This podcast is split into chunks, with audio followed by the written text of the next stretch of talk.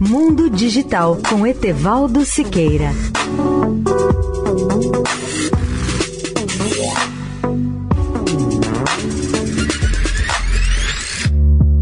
Olá, ouvintes da Eldorado. Por que se fala tanto na quinta geração de telecomunicações móveis, a 5G?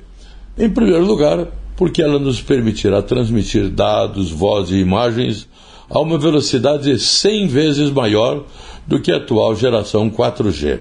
E outras mudanças com o 5G que virão, como por exemplo, internet das coisas. Será possível ampliar serviços como inteligência artificial, de veículos autônomos, dispositivos de reconhecimento facial e soluções como processamento e leitura de imagens.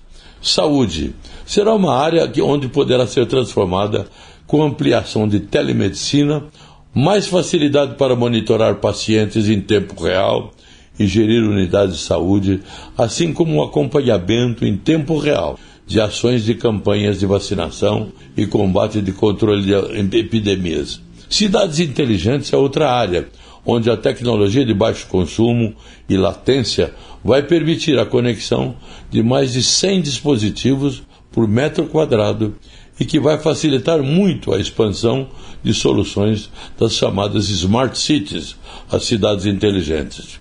Com a conexão 5G, torna-se possível ter veículos autônomos, automação do monitoramento de tráfego e controle e medição remotos de utilities, como energia elétrica, gás e água. Por fim, agrotecnologia.